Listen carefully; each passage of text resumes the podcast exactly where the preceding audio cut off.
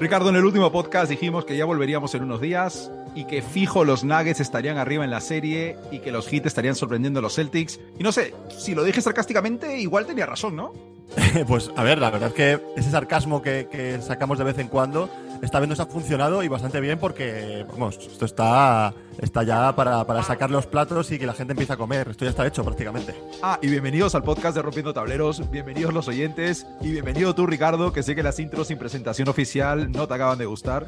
Muchas, muchas gracias. Oye, que por cierto, eh, hemos vuelto a romper récord de máxima audiencia al último, ¿eh? Ojo. O sea, ya estamos en finales y también estamos en nuestro career high de, de, de gente escuchándonos y muchas gracias porque, claro, la gente nos, como tú has dicho, Mati, al principio, nos pilla nuestro sarcasmo y por eso nos sigue escuchando cada semana máximas. Así que agradecido.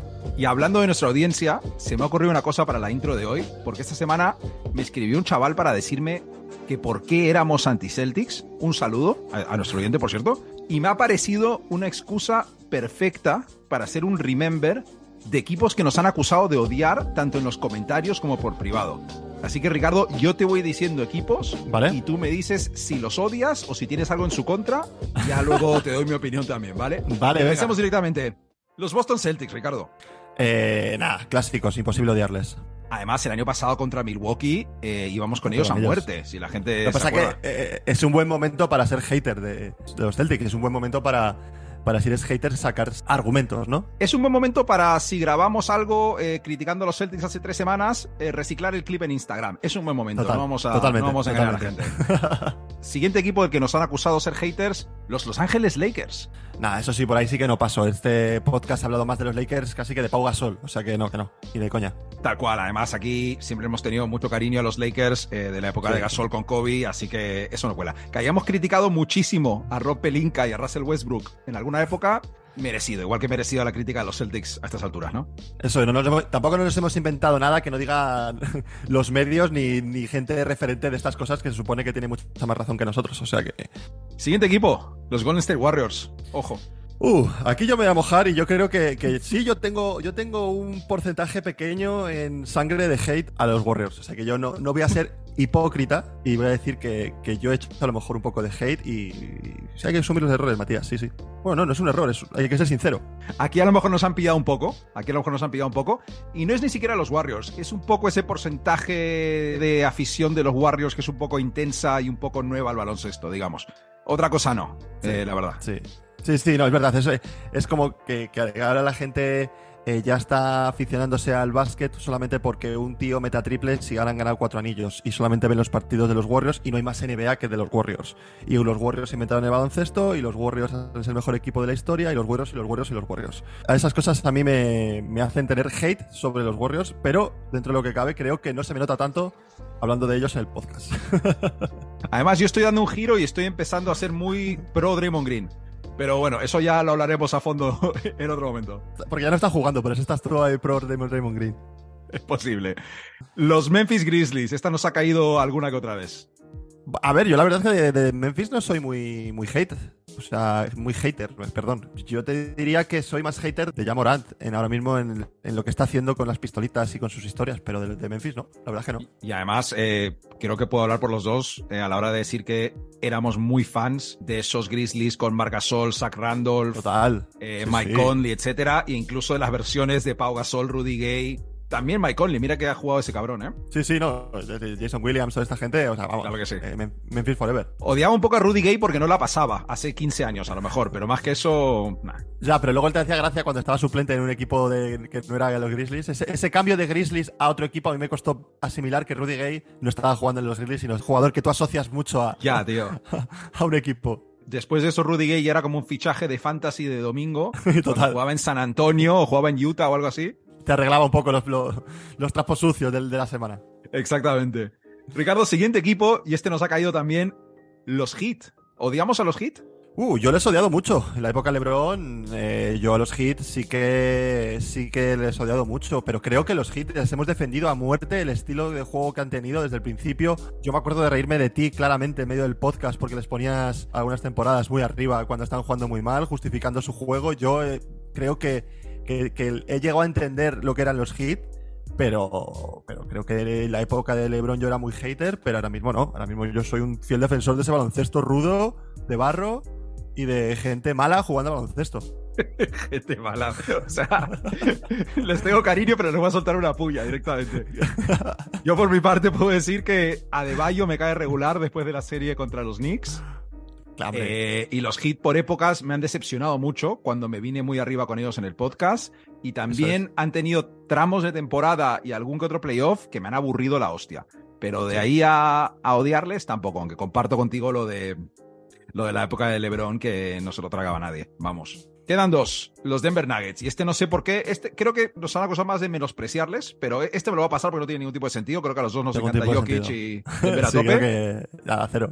Sí, te voy a decir una cosa de Denver: que Jamal Murray una vez por partido me acuerdo de su bello público y como que me trae un flashback como de veterano de Vietnam, ¿sabes? No, a, mí me lo, está, me lo está recordando un poco porque esto va a ser un poco fuerte, pero es verdad que cuando está tirando los tiros libres le asoma un poquito de, pelo de pecho por encima de la camiseta y cada vez que veo esos ricitos ahí por encima a la altura del cuello tengo flashback en la cabeza de, otro tipo de, zona de su cuerpo que, no sé si, es agradable a ciertas horas de la mañana. Que no deberíamos conocer, pero como que, no deberíamos conocer, a conocer, tío.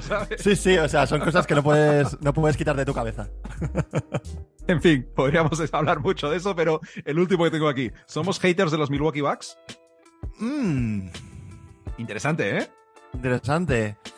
Eh, no creo que seamos haters, pero tampoco creo que sea nuestro equipo que tomemos de referencia como ejemplo para los demás.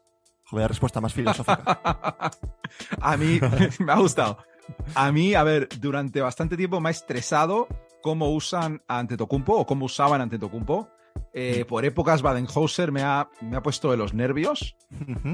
A lo largo de los años ha habido cierto aspecto de Antetokounmpo de ser tan poderoso y atlético que me costaba valorarle. Total. Pero vamos, eh, de ahí a caer mal, pues, hombre, me caí un poco mal con lo del fracaso, pero aparte de eso, a tope.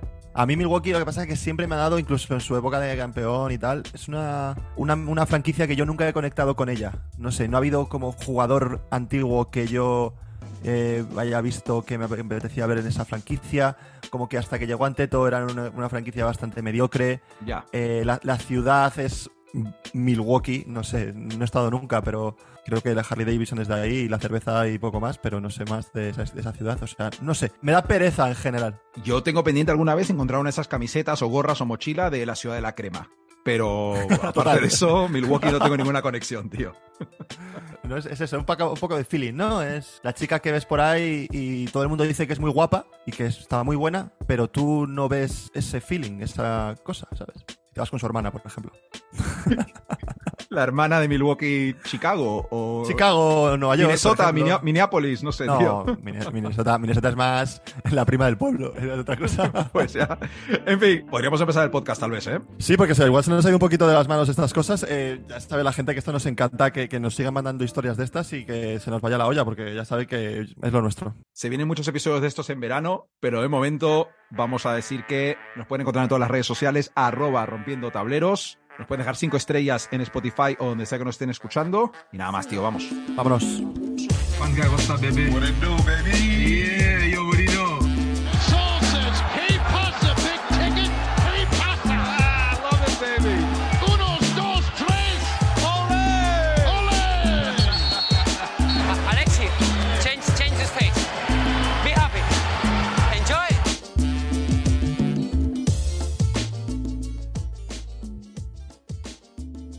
Lo siento mucho por Mike Malone, pero hoy vamos a arrancar el podcast hablando de los Lakers porque por un lado hay rumores de que LeBron está pensando en retirarse y por otro porque ya haremos previa de las finales en el próximo episodio porque las finales van a empezar el jodido día 1 de junio. Así que lo voy a decir abiertamente para abrir el podcast. Ricardo, dudo muchísimo que LeBron se vaya a retirar. Vamos, estoy casi seguro de que no, primero, porque no me creo que LeBron no quiera hacer una gira de despedida por todos los estadios de la liga, le pega bastante. Pero hablando un poco más en serio, LeBron sigue estando a un altísimo nivel. Vale que se le vio cansado en el cuarto partido, pero metió 40 puntos en 48 minutos, solo descansó 4 segundos. Y no nos olvidemos de que el tío está lesionado, o sea, no es ninguna excusa, pero es la realidad. LeBron necesitaba operarse y no lo hizo para intentar estar en los playoffs. Lo que sí está claro es que ya estamos en territorio Tom Brady, esto de tenernos en vilo cada verano a ver si,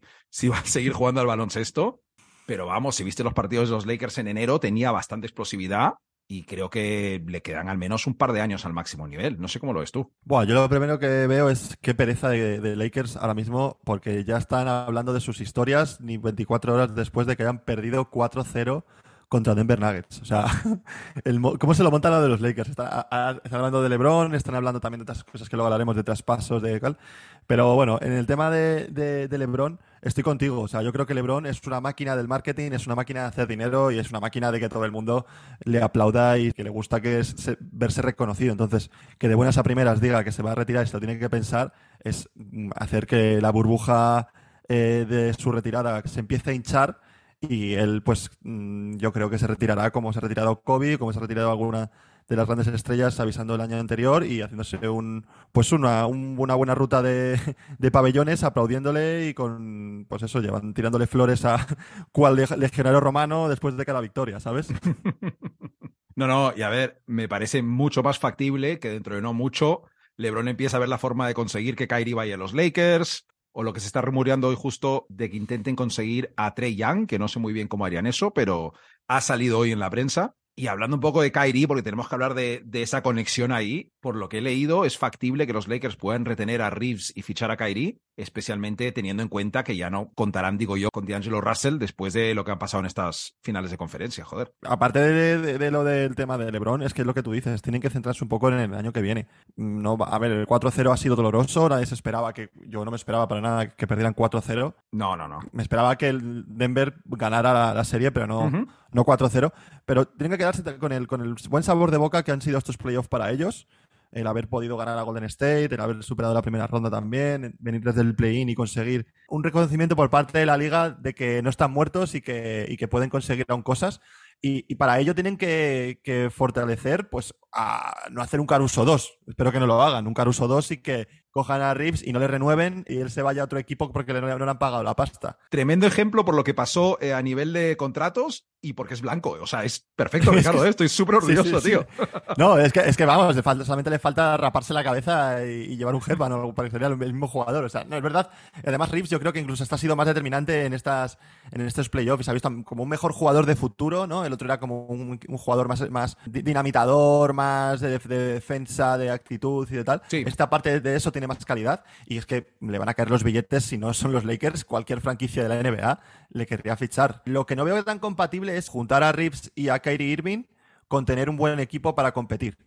Ahí mm. van a dejarse muchísima pasta, van a tener que estar a hacer lo del año pasado, de llegar hasta el final de la agencia libre para poder fichar en buyout a cualquier jugador así que veterano que no puedan jugar, porque van a soltar muchísimo dinero. Entonces, lo veo complicado. Vemos a Hachimura también, Hachimura que no, ha estado jugando mal, creo que los Lakers confían mucho en él. Vamos a ver, es un verano que Pelinka ha hecho las cosas bien, ha acabado, ha acabado, ha aprobado, ha empezado los dos primeros trimestres del curso ha sido necesita mejorar, pero ha remontado. Ha salvado el año, coño, sí, sí, sí, sí. Ha salvado el año, no tiene que ir a septiembre, pero cuidado que el, que el curso va a empezar fuerte.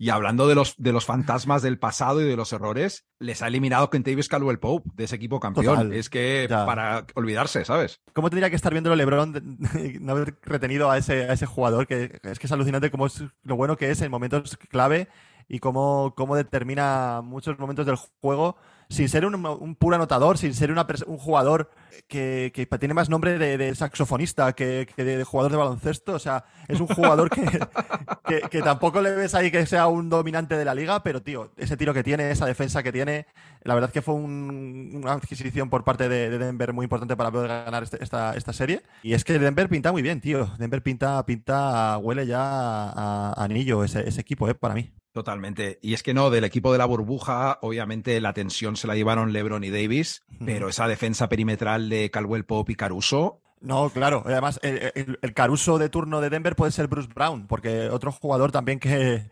que, es uno de los favoritos del podcast a los inicios, no sé por qué le nombrábamos tanto con, ojo con Bruce Brown, no sé si te acuerdas. es que lo hacía súper bien, era el único bueno en un equipo de Brooklyn con Durant y Kyrie, tío, es que joder. Iba a decir que se convirtió en una especie de paloma blanca y, no, pero aún no, vamos a, vamos a relajarnos un poco. Eh, pero no, fuera, fuera, de coña. La verdad es que ha sido clave, tío, me ha sorprendido mucho. Ya no tanto el último partido que estuvo un poco más eh, siendo un jugador normalito, pero ha tenido dos partidos de penetrar, sobre todo encima de, de vacilón con el banquillo de, Los Ángeles, la defensa que tenía, las penetraciones que hacía. Hablando de penetraciones de Bruce Brown, no sé si te has enterado que resulta que el padre del hijo de Lana Rhodes parece que no era Blake Griffin, parece que no era Kevin Durant y tiene toda la pinta de que era Bruce Brown eso sí que es una buena penetración, quiero decir. O sea, ya tener que No, no, yo iba a engancharlo ahora con Kyrie Irving, pero ya no sé cómo, ya no sé qué hacer. O sea. Por cierto, también está circulando la teoría esta de que LeBron el año que viene podría descansar y no jugar y luego fichar por el equipo que draftee a Bronny James. Pero, tío, tampoco me cuadra del todo y además, por fin están saliendo los rumores de algo que llevamos mucho tiempo diciendo, que es que a ver si Bronny quiere jugar con su padre, tío. O sea, eso es verdad. Me parece muy guay por un lado y luego también un coñazo. ¿Tú te imaginas entrar con 20 años a la liga, con 19 años, con 18 años, a un equipo joven y está tu padre? O sea, sería un reality espectacular en Netflix, pero uff, no sé. ¿eh? A ver, al final es eso, como cuando tu padre es profesor de clase, ¿no? Y, toca, y vas a su colegio y quieres que tú, que, y tú no quieres ir a clase de tu padre y tu padre de clase porque es un coñazo y eres el, hijo del profesor y todo lo que te caerá por detrás y tal. Pues Bronny entiende esa situación en la que su padre es LeBron James jugando en el equipo de LeBron James y al final todo lo que haga Bronny y va a jugar Bronny muchas veces le pueden achacar que no sea tanto mérito de Bronny como eh, imposición de LeBron.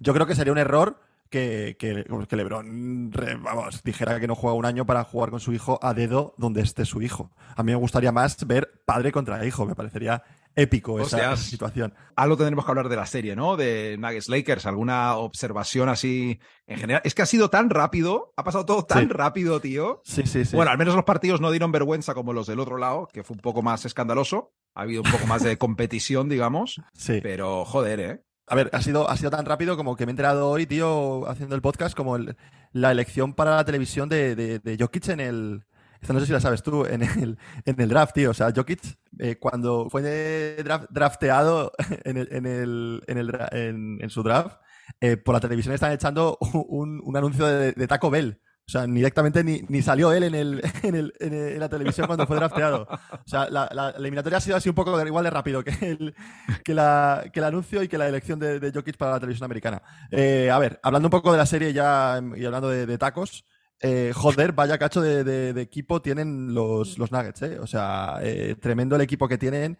Me ha encantado ver a Jokic jugar, me ha encantado jugar ese combo con, con Jamal Murray. Hablaba, hablaba J.J. Reddick, ese combo que hace con Jokic y, Murray, tío, creo que es un combo que, que, es el mejor combo de la NBA porque al final son dos posiciones diferentes, como él decía, en el que nadie los puede parar. O sea, al final los combos que suele haber son jugadores parecidos, con un modo de juego parecido, como un tiro. Estos, estos dos, tío, son súper peligrosos y es que lo que está haciendo a estos, a estos Denver eh, ser lo que son. Ahora mismo el equipo, vamos, el primer equipo que clasificase a la final y el equipo yo creo que favorito para, para llevarse el anillo. Un par de cosas que me sorprendieron. Por un lado, es que los cambios en el quinteto de los Lakers llegaran recién para el cuarto partido. Yo creo que esto de cambiar a Schroeder y Hachimura por Russell y Vanderbilt, Ham lo podría haber visto después de dos partidos. Era bastante evidente, tío. Y también me llamó la atención que iniciaran tanto ataque con Schroeder en vez de con Reeves, que yo creo que era el que creaba más desventaja cuando, cuando tenía la pelota. No, yo creo que los Lakers eh, han perdido porque Denver ha jugado muy bien. O sea, los Lakers han perdido los partidos, mm,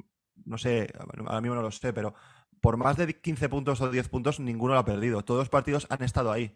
Han, sido partidos en los que han competido. Es verdad que Anthony Davis eh, ha habido partidos que ha sido Dios y ha habido partidos que, como el de ayer, por ejemplo, que acaba con buenos números, acaba con un 20-10, me parece, o 20-14, o 21, no sé. Un partido que eh, estadísticamente es muy bueno, pero yo no me acuerdo de jugadas decisivas ayer de Anthony Davis en el, partido. Exacto. Esa es la sensación, yo creo que nos hemos quedado un poco con, esos Lakers y con, y con algunos jugadores como, como Anthony Davis en la serie. Pero yo creo que como equipo, sí han funcionado. Obviamente, de Angelo Russell ha dado vergüenza ajena.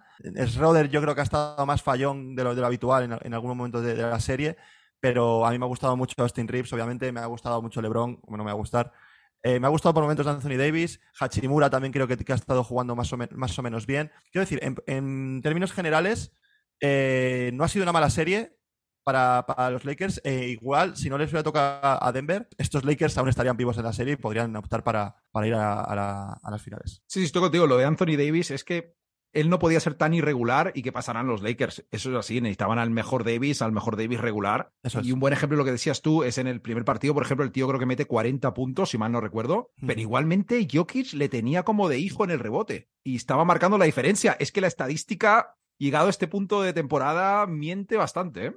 Sí, es que esa es, lo que te decía, que al final ese primer partido yo me acuerdo igual. Es que, de hecho, me sorprendió que llevara cuarenta y pico puntos porque Jokic estaba siendo como tan, ya, tío. tan, tan dominador bajo los, bajo los tableros que no parecía que llevara tanto. Pero, pero bueno, yo, como he empezado antes diciendo, eh, es unos playoffs para estar orgullosos de, de cómo han acabado los Lakers y para estar asustados siendo el rival que, viene a las finales contra Denver, ¿sabes? Al final, Denver tiene un equipo total para mí, tiene un equipo que se conocen con la vista. Vi una repetición el otro día, no sé si fue el tercero o el cuarto, de un corte de una puerta atrás de Jamal Murray a Noel Roder que le estaba encima de él, mm. con las, esa, que hace como la de Kobe y Pau Gasol con los ojos Aaron Gordon para que pase el corte. Espectacular, los movimientos sin balón. Ojo Michael Porter Jr., eh, que se ha convertido en un jugador que ha debido tener un profesor de clases particulares de inteligencia, porque está jugando mucho más, mucho más inteligente de lo, normal, porque me sorprende muchas jugadas que está haciendo. Y ya no está hablando de las vacunas y de Trump tampoco, sí que es un punto a favor. eso también es verdad, está, centrado en, meter triples, que es lo suyo. no, y además Michael Porter Jr. ha estado un poco fallón en los últimos partidos, no me acuerdo sus porcentajes de tres, pero igual ha estado muy bien en defensa, muy mejorado en defensa, muy bien en el rebote. Eh, Denver es un equipazo que, o sea, ya no voy a decir nunca más que los Heat no van a ganar una serie, pero Denver es favorito el anillo total, vamos, no creo que lo diga solo yo, joder. Yo ya no me quiero meter en, nada que sea contra... Esto es como cuando apuestas contra el Madrid, que siempre pierdes, ¿no? Pues apostar contra los Heat ahora mismo es verdad que, está complicada la cosa, así que yo no me quiero mojar, Matías, y que todos los, los sarcasmos, que es la palabra que voy a sacar en cada sección, te caigan a ti. Seguimos con el podcast, vale. Ricardo, no sé si nos queda algo por comentar de los Celtics que no sea cebarnos con su falta de liderazgo, con su falta de personalidad sobre la pista. Supongo que irán saliendo cosas de los problemas internos en el vestuario durante los playoffs. Supongo que despedirán a Masula y, joder, me he olvidado de hacer una rima con Masula al principio del podcast. La semana que viene dos, recupero, no pasa nada. Los Celtics están en una situación súper curiosa porque se van a ir de estos playoffs dando una pésima imagen, con el proyecto en general en el punto de mira, y ya está abierto el plazo para ofrecerle a Jalen Brown una ampliación por 295 millones de dólares por cinco años y el año siguiente 318 millones de dólares por cinco años que le van a tener que pagar a Jason Tatum. Los Celtics van a tener que invertir más de 600 millones de dólares en estos dos jugadores y la verdad es que, y llegados a este punto, se los tienes que dar intentar hacer unos cambios, traer un entrenador nuevo y, y a ver qué pasa. Es una pena lo que le está pasando a los Celtics, la verdad. Eh, ahora mismo es un equipo como, como si les hubiera quitado el alma a algún tipo de druida o algún tipo de, de maga, de magia negra o algo, porque son ahora mismo espíritus corriendo por la pista y jugando baloncesto. O sea, es que no están haciendo lo que tienen que hacer, que es meter puntos, eh, ganar partidos y es ser los favoritos y ganar a Miami. Y es que es lo que no están haciendo. Y se les nota en el, campo, tío. Los, partidos que han estado jugando eh, contra Miami han sido de, equipo con los brazos bajados. Algo tiene que pasarles. Eh, gestitos por un lado, gestitos por el otro Creo que mm, es muy complicado ahora mismo gestionar lo que va a venir después de, estas, de esta serie. Creo que les ha pasado el caso inverso a los Lakers. Van a acabar con un sabor de boca muy malo porque al final venían de una temporada más o menos buena, bueno, más o menos no, una temporada buena, lo que se esperaba de ellos. Sí, coño. Unos playoffs, pues bueno, han, ganado a Filadelfia, que decir, han hecho, han hecho sus deberes, eh, pero tío, están jugando contra, contra Miami, que eran claros favoritos. Acordaros de ese porcentaje que va a, recordar ya a todo el mundo, ese 97 contra 3, ¿no? Por ciento que le daban a, Miami de pasar la serie. La ESPN, sí, sí, sí. La ESPN, que eso está, está corriendo como la pólvora ahí en redes y de, y de memes. Pero la verdad que, que, no lo sé, que hay que volverse loco. Hay que volverse loco en cuanto a echar a Masula, a Jalen Brown no renovarle y traspasarle pues no lo sé, la verdad, tío. La verdad es que no lo sé. Yo creo que estos dos jugadores son muy buenos. El entrenador. Eh, hablando del entrenador, he visto unas, declaraciones que no sé si está saltando de, de, Brogdon el otro día, ¿no? Y decía como que eh, Miami y Denver son equipos que tienen por así decirlo, personalidad, ¿no? Tienen un modo de juego muy personal y que van con ello hasta el final. Hemos visto la, mala racha que, tuvo Miami la temporada, que la gente le criticaba mucho porque estaba jugando bastante mal, pero ellos tienen su mismo modo de juego. Y él decía como que nosotros estamos buscando aún esa parte. No sé si es un palito hacia su entrenador o es un poco una justificación de que no están saliendo las cosas como deberían. A mí me da pena, la verdad, tío, porque, joder, es un equipo que, siempre mola tener en las finales, siempre mola verles, verles competir, es un equipo que te, levanta de la silla en algunos momentos de, la temporada y, ahora mismo hay, mucho curro, lo que tú has dicho, 600 millones sobre la mesa, ¿para qué? ¿Para hacer lo mismo o para ganar un anillo? Mm, complicado, no me gustaría ser ahora mismo a mí el, que mueve los, dineros allí en, en, Boston.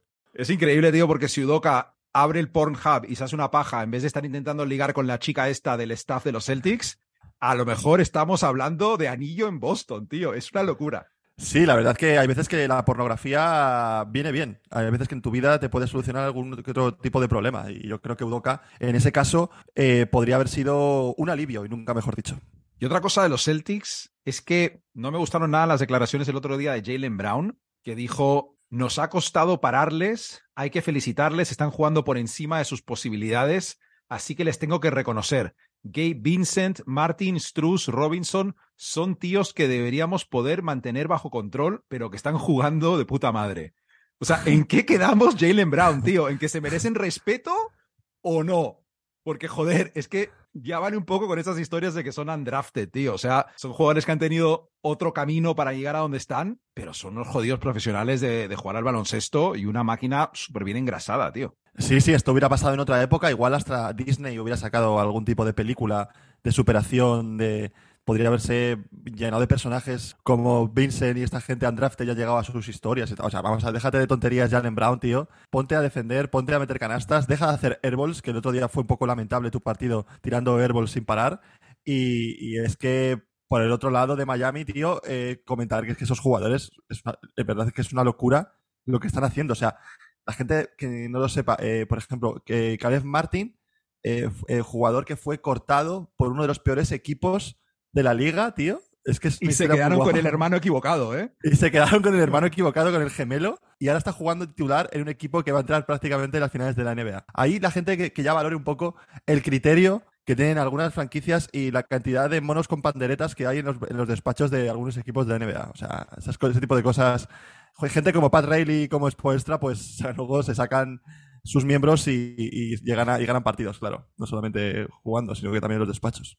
Oye, y hablando de la rotación de Miami, yo me suscribo un poco a la teoría esta de que tal vez la lesión de Hero les vino bien, ¿eh? No sé cómo lo ves tú, o sea, que les ha ayudado a llegar más lejos porque por un lado empoderó a otros jugadores, que por un lado empoderó a otros jugadores y por el otro, sin Hero tienen quintetos mucho mejores en defensa, donde no hay un punto débil, digamos, ¿no? Sí, al final te libera un poco esa posición comodín que, que deja que deja a Giro con la lesión y te puede hacer eh, poner los jugadores que más te interesan en el momento de juego que más, que más convenga. Eh, sí que es verdad que, que Giro, joder, a quien no le gustaría tenerle como tirador ahora mismo en la NBA moderna que hay, es una baja importante, pero luego, joder, Duncan Robinson, tío, acordaros de, ese jugador que hicieron un contrato que parecía que muchos votaron como el peor contrato de la liga jugador que ha estado sin jugar prácticamente todo el año. Ya, tío. Y tío, está jugando bastante bien para algo que, lo que se esperaba que iba a hacer.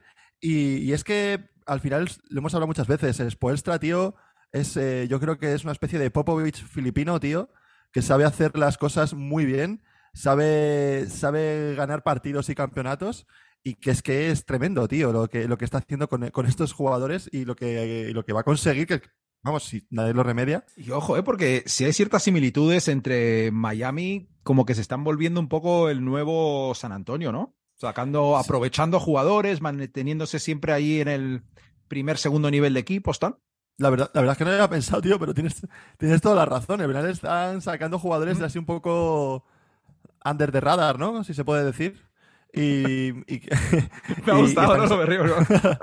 y estaban sacando provecho a, auténticas, auténticas rocas que si estuvieran en otro, en otro equipo, eh, igual ni, ni, les veríamos en la liga, porque ya te digo que aquí muchas veces los, los, despachos funcionan más por el orden del draft o la universidad que vengas que por el estilo de juego o lo que puedas dar en el campo. Que por cierto, ¿sabes quién es el jugador de los Heat que fue drafteado más alto en un draft? Eh, no. Cody Seller, tío. Hostias. La verdad es que la gente también está como muy a tope con que, flipando con que Cody Zeller vaya a jugar una, una final de la NBA o que esté en las finales de conferencia del playoff. Es verdad que probablemente sea de, los peores jugadores de la NBA, eh, también hay que, hay que reconocerlo. Y los jugadores con menos aspecto de jugador moderno físicamente que existe ahora mismo en, la NBA también. ¿Te enteraste de lo que está circulando de Masula y Butler? Vi que eran como. jugaron una Final Four, puede ser, de la NCAA, ¿no? yo no sabía que era tan joven Masula, la verdad. No sé si es menor que Horford, tío. Claro, claro, claro. Hostia, no lo sabía, no lo sabía. Te doy el dato, que es que en 2011 Jimmy Butler y su equipo de Marquette, donde jugaba con Jay Crowder, eliminó a Masula, que jugaba en West Virginia, del torneo del Big East. Ese año Marquette llega luego al Sweet 16 y tengo el dato, en ese partido Masula jugó 40 minutos, 8 puntos, 3 rebotes, 5 asistencias, un robo y no es por comparar con los Celtics, pero seis pérdidas. Uh, Matsula, algo. Eso seguramente no, se lo ha dicho a, a Jalen Brown y a Jason Tatum, ¿no? Que perdió seis pelotas. David Robinson en el 87, Tim Duncan en el 97 y ahora los Spurs vuelven a subir al número uno para casi seguro escoger a Víctor Wembanyama. Ricardo, Charlotte estuvo muy cerca y no pudo ser. Me alegré un poco porque la Melo Ball no me cae especialmente bien. Houston también estuvo ahí casi y Wenbanyama fue el que se alegró al parecer de que no saliera. Ya, tío. Y Portland casi se cuela, ¿te imaginas? Sería, hubiera sido tremendo ahí, el triple, triple calambola y nunca mejor dicho con Lila ahí para que se quede, tío. Hubiera estado guapo, hubiera estado guapo. Y nada, tío, Wenbanyama la verdad es que ha tenido una suerte tremenda, en mi opinión, porque llega a una organización de primera y con piezas jóvenes bastante interesantes en Sohan, Devin Basel, Keldon Johnson, Trey Jones, con bastante flexibilidad salarial y casi lo más importante, una barbaridad de picks de primera ronda en los próximos años y mucho potencial ahí. Ah, bueno, y, Popovich también parece que, en verdad no me he enterado muy bien qué coño pasa con Popovich, pero parece que al menos se va a quedar, un año más el tío.